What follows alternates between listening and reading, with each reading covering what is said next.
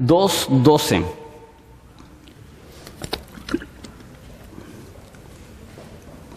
Primera Juan 2.12. Y hay mucho, aunque lo lees y parece que hay poco contenido, realmente hay mucho de qué hablar en este pasaje. Entonces lo que voy a hacer es que voy a leer el texto que nos corresponde, oramos y lo estudiamos. Dice así, ¿ya están todos ahí? Primera de Juan 2.12. Dice, os escribo a vosotros hijitos, porque vuestros pecados han sido perdonados por su nombre. Os escribo a vosotros padres, porque conocéis al que es desde el principio. Os escribo a vosotros jóvenes, porque habéis vencido al maligno. Os escribo a vosotros hijitos, porque habéis conocido al Padre. Os, os, he escrito a vosotros padres, porque habéis conocido al que es desde el principio.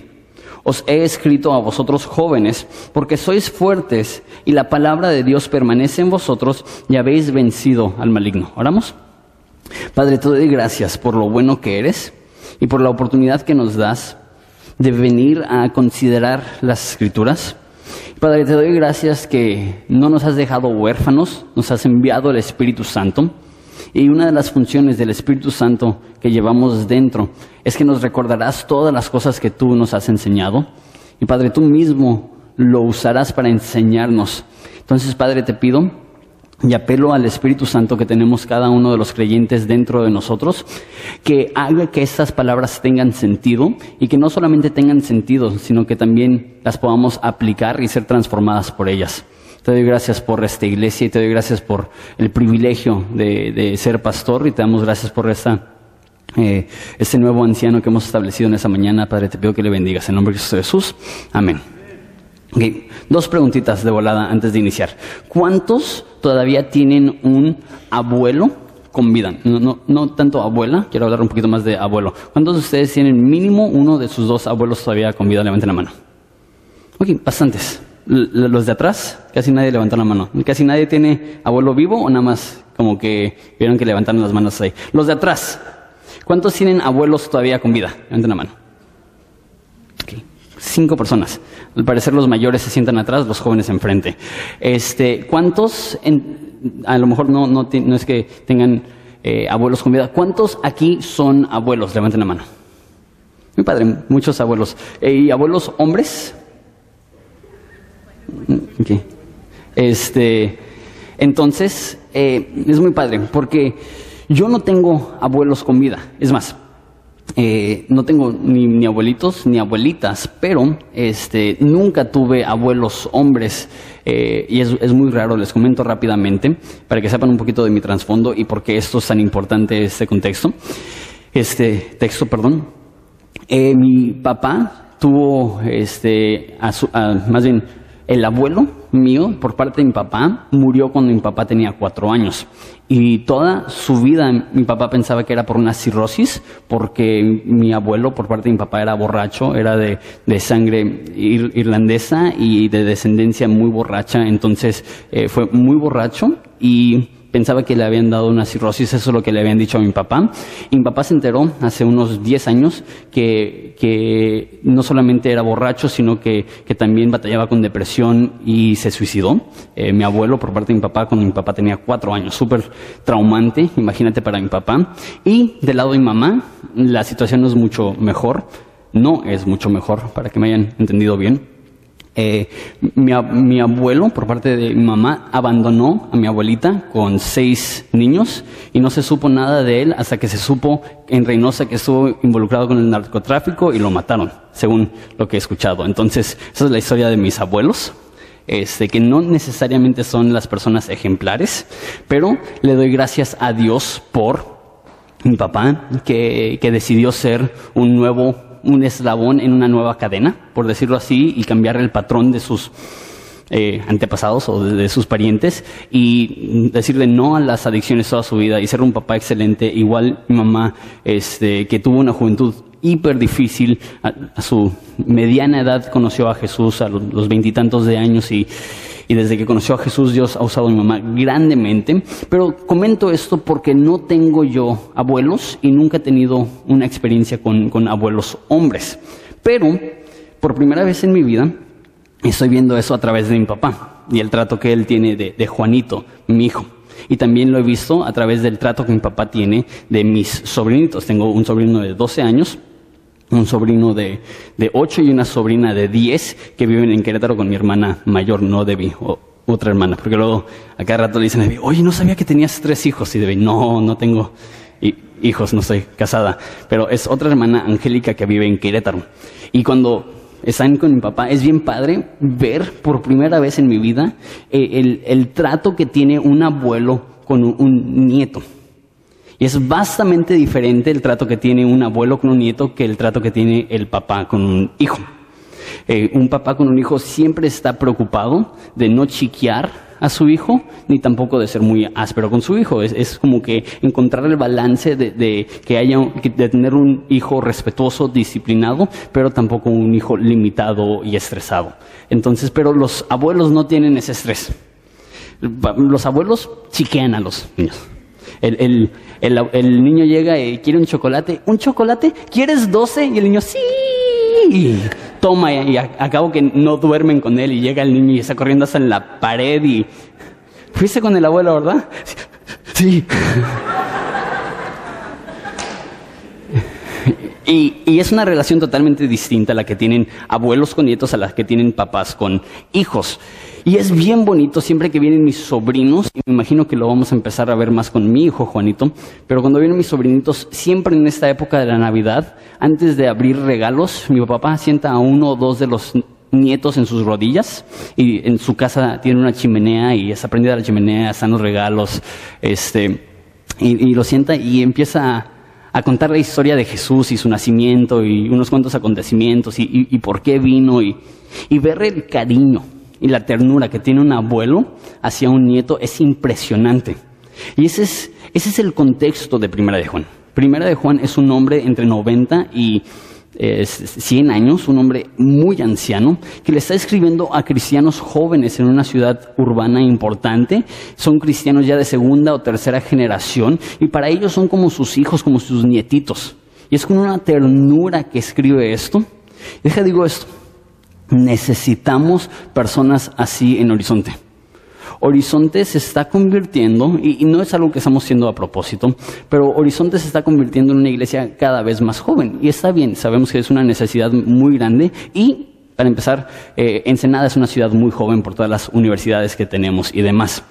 Pero eh, al mismo tiempo no queremos que este sea un lugar donde se siente que una persona mayor no sea recibida. Al contrario, tenemos muchas ganas, el cuerpo de liderazgo, y tengo yo muchas ganas de ver ese lugar lleno de, hombres y mujeres ya maduras en el Señor, que ya, ya tienen kilometraje caminando, que tienen sabiduría. Y la verdad, son, pocos. Yo creo que, que podrían contar ahorita con una mano y a lo mejor hasta me sobran dedos, eh, cristianos en Horizonte que tienen más de 30 años de cristianos. Eh, simplemente no, hay muchos. Y ahorita estoy identificando unos cuantos, pero unos cuantos. Entonces, este, si tú estás aquí y tú eres una de esas personas, eres vital a nuestra iglesia. Te necesitamos porque la neta, somos muchos jóvenes y aún muchos de los que no somos jóvenes de edad, somos jóvenes en el Señor y necesitamos y anhelamos esas figuras paternas o maternas dentro de Horizonte, llenas no solamente de conocimiento de Dios, sino de experiencia en la vida y de un de, experiencia en la vida y también de un conocimiento largo de Jesús que puedan dar consejos certeros a nosotros que estamos intentando averiguar qué es la vida, quién es Jesús y cómo vivir esto. Y, y si lo vemos de esa forma, mira en versículo 12, la ternura con la cual escribe Juan. Os escribo a vosotros, hijitos, porque vuestros pecados os han sido perdonados por su nombre. Esta palabra hijitos significa infantes, niños. Literalmente lo veo yo como si fuera, si fuera mexicano Juan, hubiera escrito, escribo esto mijitos. Así como que una ternura impresionante. Y casi me imagino Juan como un hombre mayor. De hecho, cuando estaba escribiendo esto ya estaba demasiado grande para hacer esto. Pero me lo imagino como, como, un papá, poniendo a sus niñitos sobre sus rodillas y diciendo, les escribo esto, hijitos como dije, un nivel de ternura tan bonito, tan padre, tan íntimo. Y, así va a escribir toda esta carta. Y hay partes de la carta que son fuertes, pero unas partes que son fuertes están como que envueltas en, un lenguaje muy cariñoso. Porque Juan se asegura no solamente de decir la verdad, sino de decir la verdad de una manera amorosa. ¿Y qué es lo que le va a decir a sus hijitos? ¿Qué es lo que le va a decir a sus casi nietos espirituales? Dice, hijitos, les escribo esto porque sus pecados han sido perdonados por su nombre. Ok, cuando dice hijitos, infantes, no creo que literalmente está hablando a los niños de la iglesia. Yo creo que ese es el título que le tiene a toda la iglesia, porque para un adulto, un anciano de 90 o 100 años, todos son niños. Todos son mijitos. Entonces, les escribo a ustedes, ¿a quiénes? A toda la iglesia. ¿Por qué? Porque sus pecados han sido perdonados. Eso ya lo vimos en Primera de Juan 1.9, que dice que si confesamos nuestros pecados, Él es fiel y justo para perdonar nuestros pecados. ¿Qué es lo que está diciendo? Que cuando tenemos esta relación padre e hijo con Dios, nuestros pecados son perdonados. Porque esta frase, hijitos, no solamente describe la relación que Juan tiene con sus discípulos, también describe la relación que los discípulos deben de tener con el Padre, que nosotros somos hijos adoptivos de Dios. Va a decir en capítulo 3, versículo 1, mirad cuán amor nos ha dado el Padre que seamos llamados hijos de Dios, hijitos míos. Les escribo porque Dios ha perdonado sus pecados. ¿Qué nos demuestra eso? El cristiano necesita ser recordado de lo que Cristo ya hizo en la cruz. Los cristianos necesitan ser recordados de la salvación. El cristianismo no es, ok, ya sé acerca de la salvación y ahora voy a madurar y olvidarme de eso y, enfocarme en cosas más importantes. El cristiano nunca supera la salvación. Spurgeon dice que el mismo evangelio que salva al pecador alimenta al santo. El mismo, y, y por eso en Horizonte es mi meta, y no cumplo esa meta perfectamente. Mi meta es dar un mensaje de mil formas. Mi meta es que siempre sea la cruz de Cristo, mi meta es que siempre sea la crucifixión de Cristo, mi meta es que siempre sea la resurrección de Cristo, mi meta es que todo sermón sea cómo tener vida en Cristo, cómo ser perdonado por Cristo. Porque entiendo que si ese mensaje es predicado, la gente no salva va a ser salva y la gente salva va a ser animada, va a ser consolada. Ahora, me quiero enfocar, no estoy acostumbrado a usar corbata, de hecho, eh, eso es punto y aparte. Eh, no sé, siempre me siento bien incómodo cuando algo me toca el cuello porque estoy acostumbrado a camisetas VS o camisas abiertas, entonces ponerme corbatas como que, por eso estoy tomando agua porque siento mi garganta toda cerrada, pero está bien. Eh, sabía que iba a hablar de los abuelitos y me quería vestir como un abuelo, entonces, ¿por qué no? Los amo. Vuestros pecados han sido perdonados por su nombre. Voy a pasar mínimo 10 o 15 minutos aquí. Me voy a estacionar un buen tiempo y tú vas a pensar, Jonathan, ¿qué tiene que ver esto con 1 de Juan 2.12? Va a tener sentido, entonces no se pierdan, no es que me fui por un rollote, es que eso es bien importante para entender el texto. ¿Qué significa? Que nuestros pecados son perdonados por su nombre.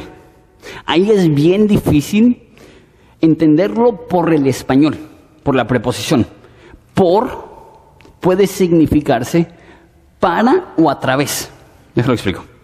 Por su nombre puede significarse que su nombre es el que nos perdonó, o puede significarse que fuimos perdonados para su nombre. ¿Sí, ¿Sí me voy a entender? Entonces, ¿qué es? Y normalmente leemos, somos perdonados por su nombre y creemos que lo que está diciendo aquí es que su nombre fue el agente de perdón. ¿Cómo somos perdonados? Somos perdonados por su nombre, su nombre nos perdona. Eso no es lo que está hablando aquí. Si quisiera haber dicho eso, hubiera puesto algo, somos perdonados por su sangre, o somos perdonados por su Hijo, o somos perdonados por su cruz. ¿Qué significa? Que nuestros pecados son perdonados por su nombre. Aquí no nos está dando el cómo somos perdonados, aquí nos está dando el por qué somos perdonados. ¿Cuál es la causa? Y esa es una respuesta importantísima. Es más, yo diría que esto es cósmico, esto es global, esto es importantísimo. ¿Por qué querría Dios perdonar mis pecados? ¿O por qué quería, querría Dios perdonar tus pecados? ¿Qué gana Él al perdonarte a ti o qué gana Dios al perdonarme a mí? O a lo mejor una pregunta más difícil. ¿Por qué crearnos? ¿Por qué crear una humanidad que Él sabía que le iba a dar la espalda? Dice Juan 1.12, que a los suyos, perdón, 1.11, a los suyos vino y los suyos no le recibieron. ¿Por qué crearía Dios una, una creación así? ¿Por qué crearía Dios una humanidad así? La respuesta, por su nombre. ¿Qué significa eso? Todo lo que hace Dios lo hace por su nombre. ¿Ok? Déjenlo, lo explico de esa forma. Todo lo que existe no es para nosotros, no es para la humanidad, no es para el bien, es para Dios. Y hay varios conceptos erróneos que tenemos. De hecho, me metí a varios blogs cristianos para ver cómo respondían ellos la pregunta, ¿por qué creó Dios la humanidad? Les doy unas cuantas respuestas erróneas que leí en blogs populares cristianos. Hay personas que creen que Dios creó al hombre eh, porque tenía la necesidad de estar en una relación amorosa. Él quería dar amor y ser correspondido. Entonces crea una humanidad y de ahí fluyen conceptos como libre albedrío. Porque hizo Dios al hombre capaz de escoger el bien y el mal, porque él quería que el hombre le pudiera escoger a él y así sentir amor, no solamente dar amor. Eso es lo que creen algunas personas, pero no es así.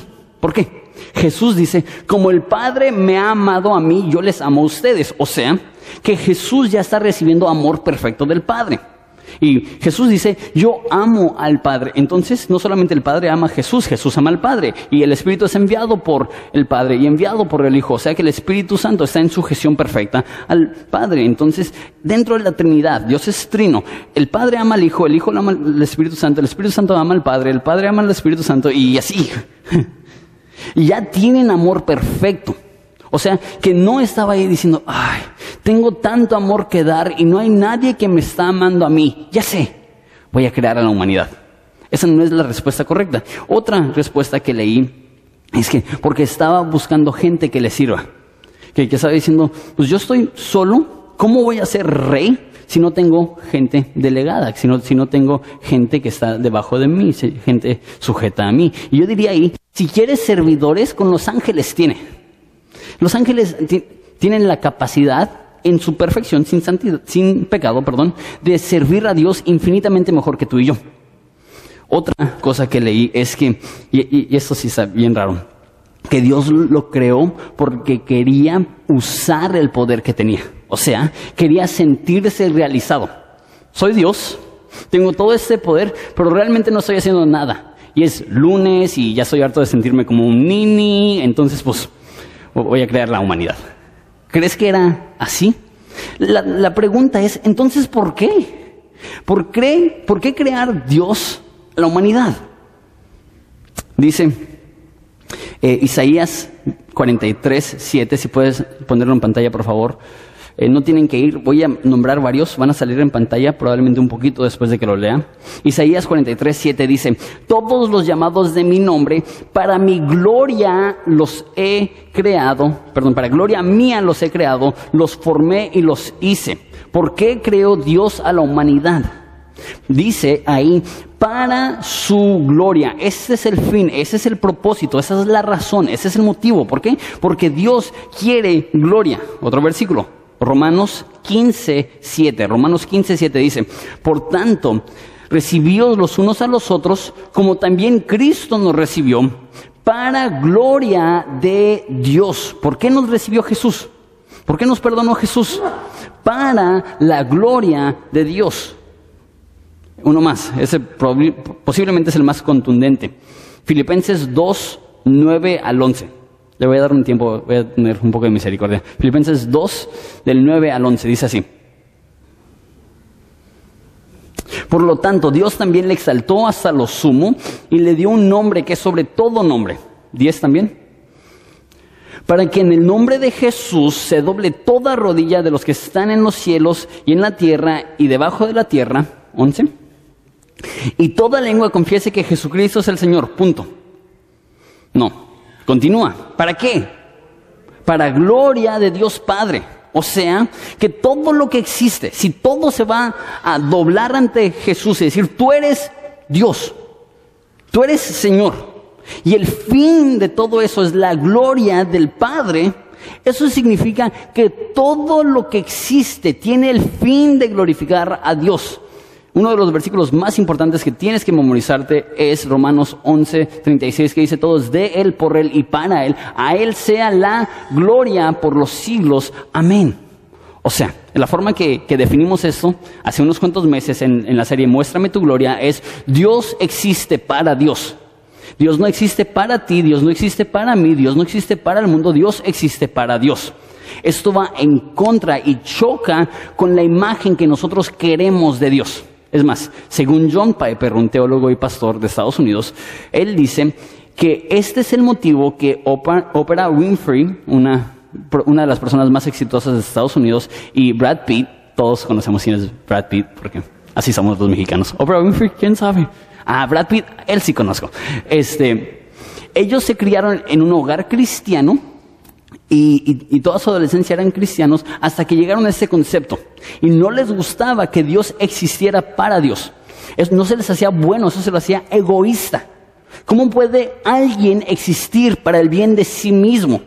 Eso es egoísmo. Bueno, si un humano lo hace es egoísmo, si Dios lo hace es dioscentrismo, que es el fin de todas las cosas, exaltar a Dios.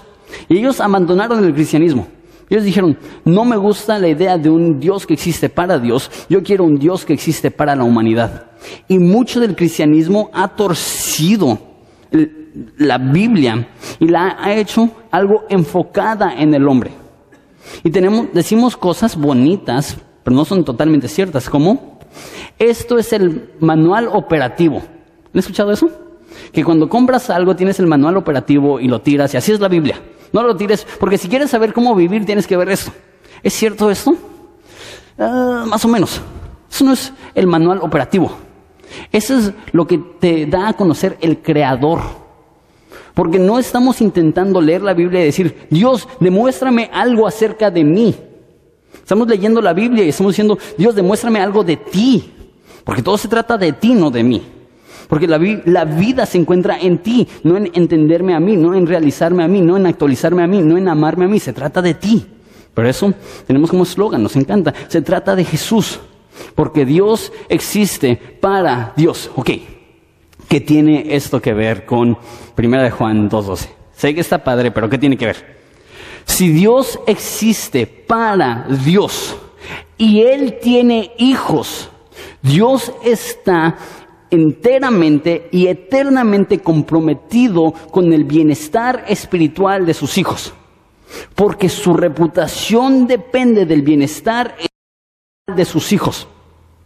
Dios está ferozmente comprometido con tu bienestar espiritual si eres su hijo, si eres cristiano. Hay dos formas de imponer, hay dos formas de mostrar tu gloria. Imagínatelo como un león. Las dos formas, uno, devorar o dos, proteger. ¿Has visto a lo mejor Animal Planet? Eh, o algún documental o algo en el cual ves un león que está correteando a un antílope y lo alcanza y lo devora y tú dices, wow, si, si yo me topo un león me muero. Porque ves cómo devora y, y ves la gloria del león.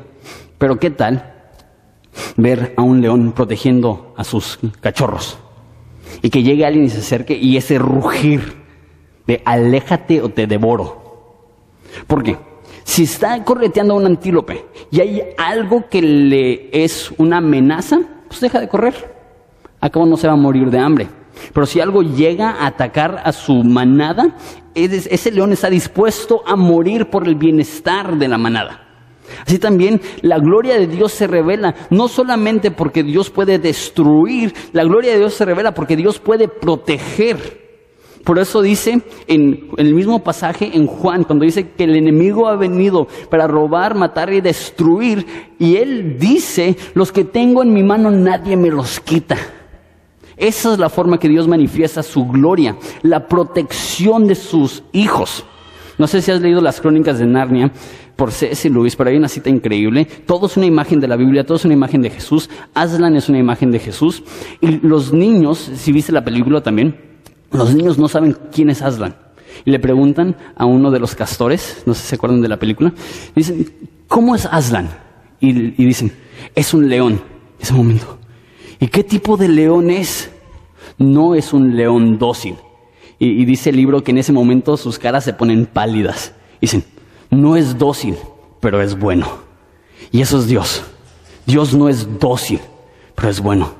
Dios está ferozmente invertido en el bienestar de sus hijos, como un león está invertido en el bienestar de su manada, porque su gloria se manifiesta más claramente cuando aquellos que Él salva, Él protege.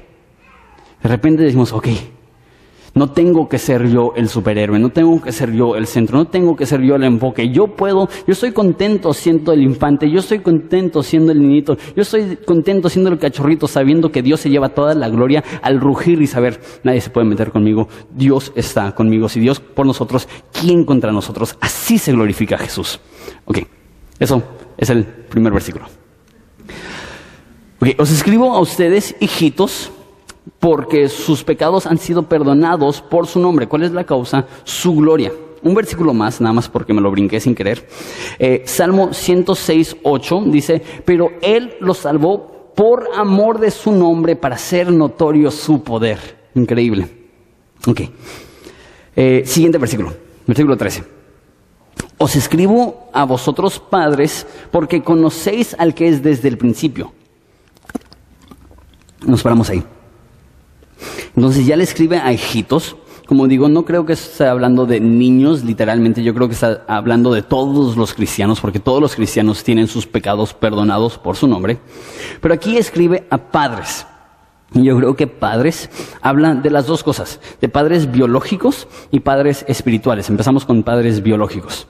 Dice que los padres tienen una oportunidad de conocer a Dios, de conocer al que es desde el principio. Y esto es cierto. Muchas cosas acerca del Evangelio no van a tener sentido en tu vida hasta que tienes hijos propios. Y no vas a entender tanto el amor de Dios por ti hasta que tienes hijos propios. Y no estoy diciendo que necesitas tener hijos propios para poder entender el amor de Dios, pero cuando tienes hijos propios profundiza. Y todos los que tienen padres entienden esto y lees cosas que dice Jesús como si ustedes siendo malos saben dar buenas cosas a sus hijos, cuanto más nuestro Padre, que es perfecto, sabe dar el Espíritu Santo a aquellos que le piden. Dices, wow, si yo siendo carnal, caído, débil, amo a Juanito y amo a mi hijo. ¿Cuánto más Dios que es perfecto? Si Él dice, Él es mío, Él es mi hijo, ¿cuánto amor tendrá Él por mí? Entonces, si, tienes hijos, aprovecha para ver en ellos el amor que Dios tiene por ti. Dos, si eres un hombre soltero o recién casado, no le saques. Vivimos en una cultura que los niños no son vistos como una bendición, son vistos como una carga. Y qué triste que lo que Dios dice sea bendito tu manantial, y que la Biblia dice que los hijos son herencia de Dios y que dice que son como saetas, como flechas en las manos de un valiente. El mundo dice, mm, no, mucho trabajo, mucho dinero, mucho esfuerzo, no te conviene. No, no, es una bendición que no te puedes imaginar tener hijos. Entonces, una vez más, estás soltero o recién casado, no le saques. No estoy diciendo que esperarte un poquito es pecado, no estoy diciendo que eh, busques a una esposa desesperadamente solamente para tener un hijo. Lo que sí estoy diciendo es que conozco muchos hombres que, que, le dicen a su esposa y su esposa, ándale, ya quiero tener hijos. No, no estamos listos, no estamos listos. ¿Por qué? No es que no estén listos, es que no quieren tomarse el reto de tener un hijo, en la mayoría de los casos. Ok, no le saques. Número dos, no solamente está hablando de padres biológicos, yo creo que también está hablando de padres espirituales.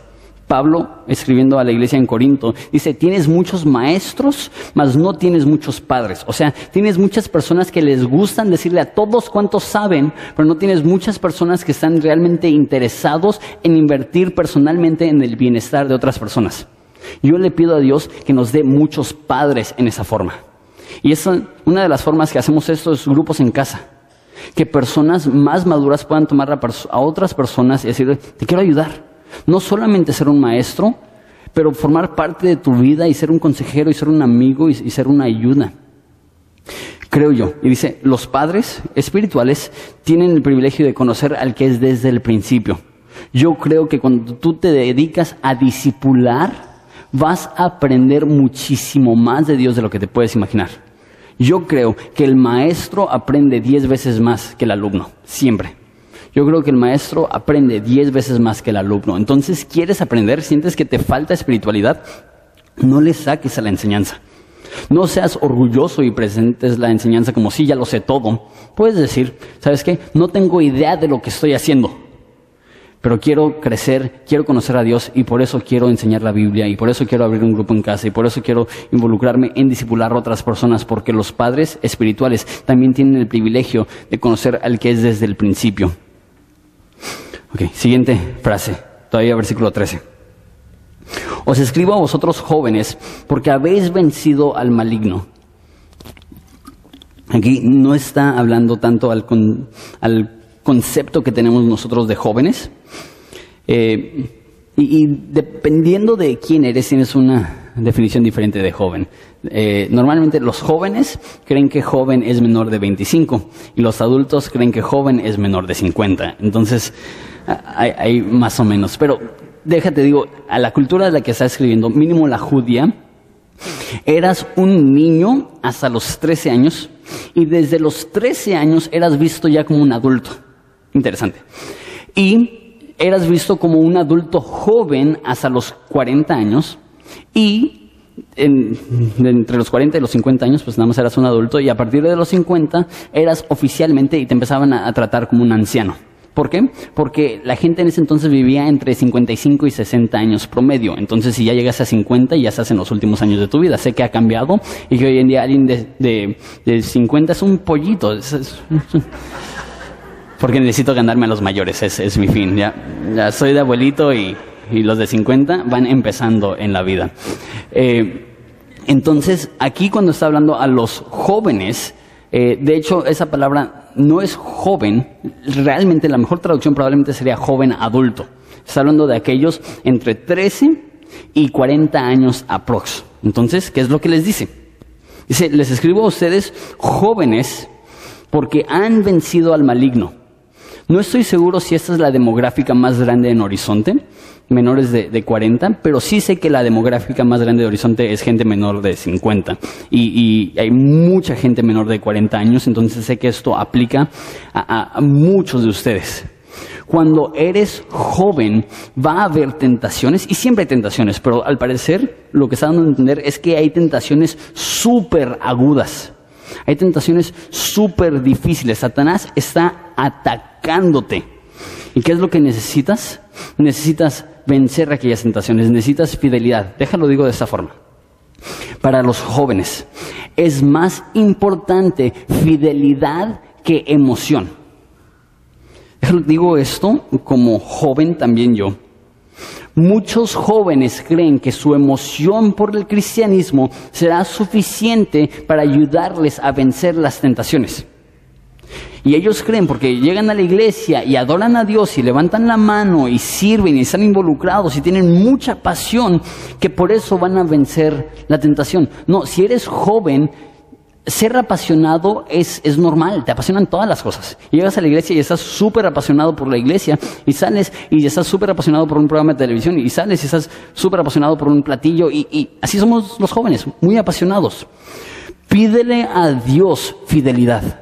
Pasión no es mala, pasión es buena. Em, estar emocionado de las cosas de Dios es bueno. Pero lo puedo decir como joven que me crié en una iglesia que he visto a cientos de personas tener mucha pasión por una época de su vida y de repente con tiempo se enfrían, se enfrían, se enfrían y te puedo contar de decenas, si no es que cientos de jóvenes que en su momento los veías apasionados por Cristo y que hoy en día están más alejados de Cristo y más fríos de lo que te podrías imaginar. ¿Por qué? ¿Por qué? La meta como joven no es pasión, la meta como joven es fidelidad. Pídele a Dios que te ayude a vencer las tentaciones de Satanás. Pídele a Dios que te ayude a serle fiel. Una vez más, pasión es buena, pero solamente tener emoción y sentimientos no es suficiente. Necesitamos que esa emoción y esos sentimientos vayan de la mano, vayan acompañadas de fidelidad profunda hacia Dios. Y vamos a regresar a eso. Lo va a repetir y nos va a dar más información al final del pasaje. Eh, os escribo a vosotros, hijitos, porque habéis conocido al Padre. Va a volver a escribir a todos. Y en esa ocasión no dice porque sus pecados son perdonados, ahora dice porque han conocido al Padre. Eso me demuestra que el perdón de pecados y la adopción van de la mano. Dios te perdona para adoptarte. Dios quiere tenerte como su hijo y esto y si eso va de la mano, eso es lo que les estaba comentando hace un segundo, que Dios está eh, comprometido totalmente a amarte como su hijo.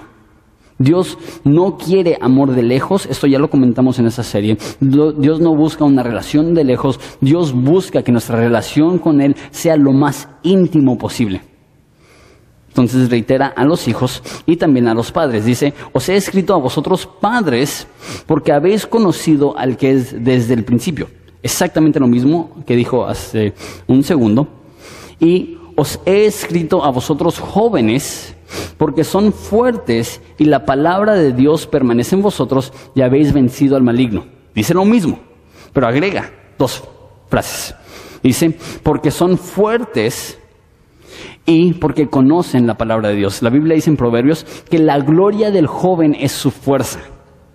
O sea, que eh, llega un momento, y de hecho los biólogos se van a decir que a partir de, los 40 años aprox, tu fuerza empieza a disminuir. Y, conozco personas de 50, 60, 70 años que son mucho más fuertes que yo. No estoy diciendo que, que eres débil si llegas a cierta edad, pero definitivamente un hombre a sus 70 años no tiene la fuerza que tenía a sus 40 años, ni tampoco la energía es algo que me encanta, por ejemplo, de, de, abuelitos que se quedan dormidos en todas partes. ¿Por qué? Porque de repente llega una edad donde, hmm, escuchar o dormirme. He escuchado muchas conversaciones en mi vida. Voy a dormirme. Y, y hay, hay, personas así. Pero de joven, la Biblia dice, tenemos energía, tenemos eh, fuerza. Pero, como acabo de decir hace un segundo, no es suficiente solamente tener fuerza. No es suficiente solamente ser apasionado. Un terrorista es apasionado. una persona comprometida a la anarquía es, es apasionado. ¿Qué es lo que necesitamos? Utilizar nuestra fuerza. ¿Para qué? Para conocer la palabra de Dios. ¿Sí ves eso? Porque son fuertes y la palabra de Dios permanece en vosotros. Escúchame bien, joven, menor de 40 años. Tienes más tiempo y fuerza de lo que tendrás en toda tu vida para estudiar la palabra de Dios. Tienes más fuerza y tiempo ahorita para estudiar la palabra de Dios. Si tú dices, sí, Jonathan, pero es que estoy trabajando y estoy estudiando y estoy bien lleno de actividades, Usa la fuerza que Dios te ha dado como joven. Apóyate de cafeína si necesitas o no sé. Pero haz el tiempo de conocer a Dios, haz el tiempo de estudiar la palabra de Dios, porque este será tu momento más fácil de conocer la palabra. De, cierta edad en adelante se pone progresivamente más difícil aprender, conocer, tener tiempo, tener energías para estudiar la palabra de Dios. No estoy diciendo nada más que si eres joven, no desperdicies tu tiempo. Y creo yo que eso es más necesario, este mensaje es más necesario que nunca. Y sé que se escribió hace 1900 años, pero es como si estuviera viendo a los jóvenes del 2013 y escribiendo esto. Porque yo creo que hoy en día hay más oportunidades para ocio inútil que en cualquier otro momento de la historia. Hay más oportunidades para simplemente pasar tiempo sin hacer nada significativo y entretenerte y no enfocarte en cosas que realmente valen la pena. Estoy diciendo que es malo ver una película, estoy diciendo que es malo ir al cine, estoy diciendo que es malo pasar tiempo con tus amigos, estoy diciendo que es malo, no sé, leer una revista, estoy diciendo que es malo eh, jugar videojuegos, no. Pero conozco a personas que eso consume su tiempo. Jóvenes, Dios no te va a preguntar cuando llegues al cielo hasta qué nivel llegas en un videojuego. Dios no te va a preguntar cuando llegues al cielo cuántos amigos tuviste en Facebook.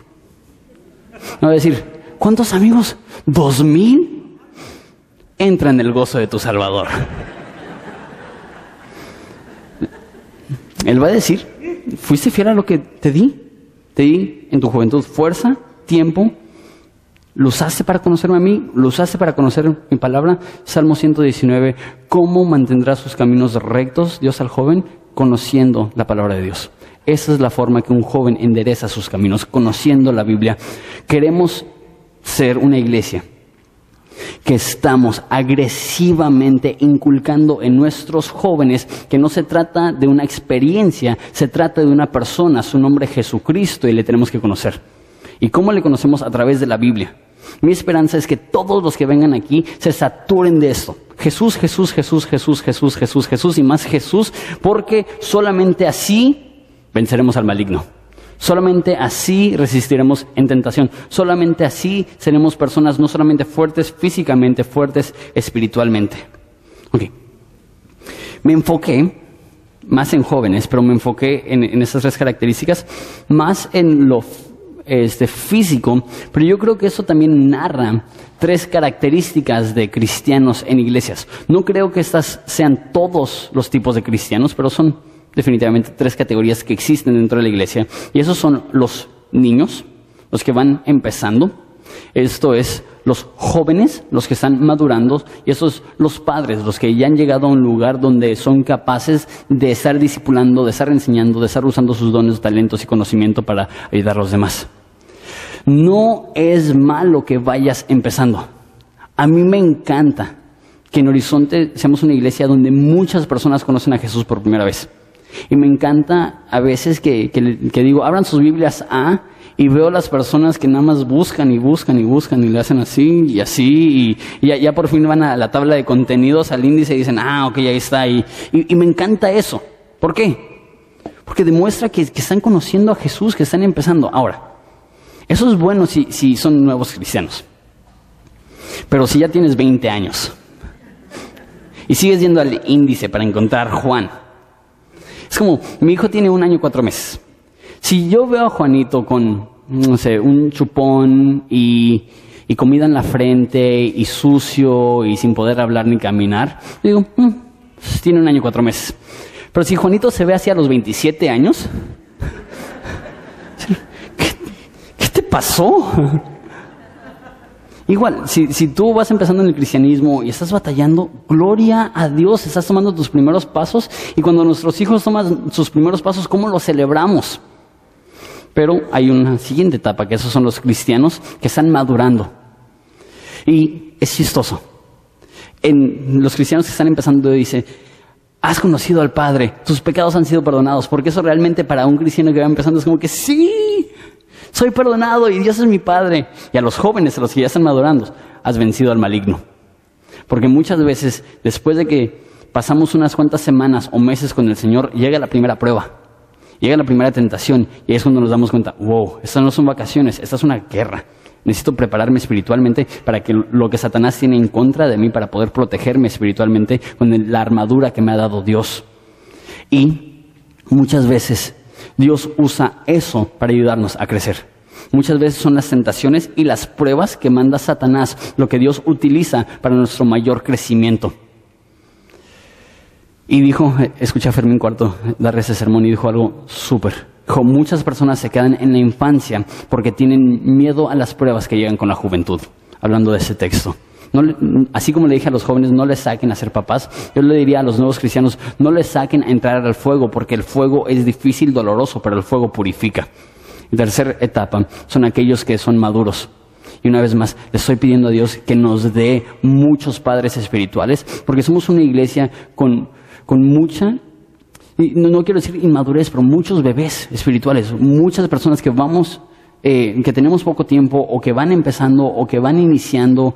Y yo digo, necesitamos personas que tomen en serio e, esta postura de yo sé algo que ellos no saben. Yo he caminado con Dios por muchos años y ellos van empezando, yo puedo ayudarles, yo puedo disipularles, yo puedo invertir en sus vidas. ¿Les parece si nos ponemos de pie y oramos?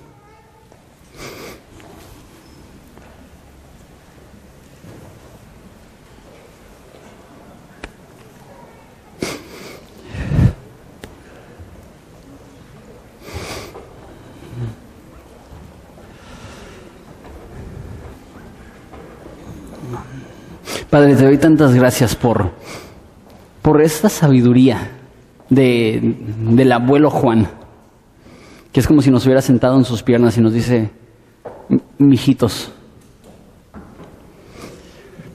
Dios les perdona y lo hace por amor a su nombre.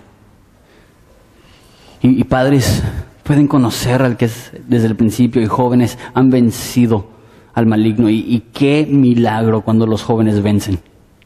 Qué milagro cuando los jóvenes no caen ante la tentación. Padre, te pedimos por esta ciudad y te pedimos por este país y te pedimos por cada trabajo, cada negocio, cada escuela, cada parque, cada centro de, eh, recreativo. Ayúdanos a hacer luz en tinieblas, a llevar tu evangelio. Queremos ver miles de personas que te conozcan en esta ciudad y queremos ver cientos de miles de personas que te conozcan en México a través de lo que tú estás haciendo en esta iglesia, en esta ciudad, en estas personas. Te doy gracias porque solamente tú puedes hacer lo que estás haciendo y te amamos y es en tu nombre precioso que pedimos esto. Amén.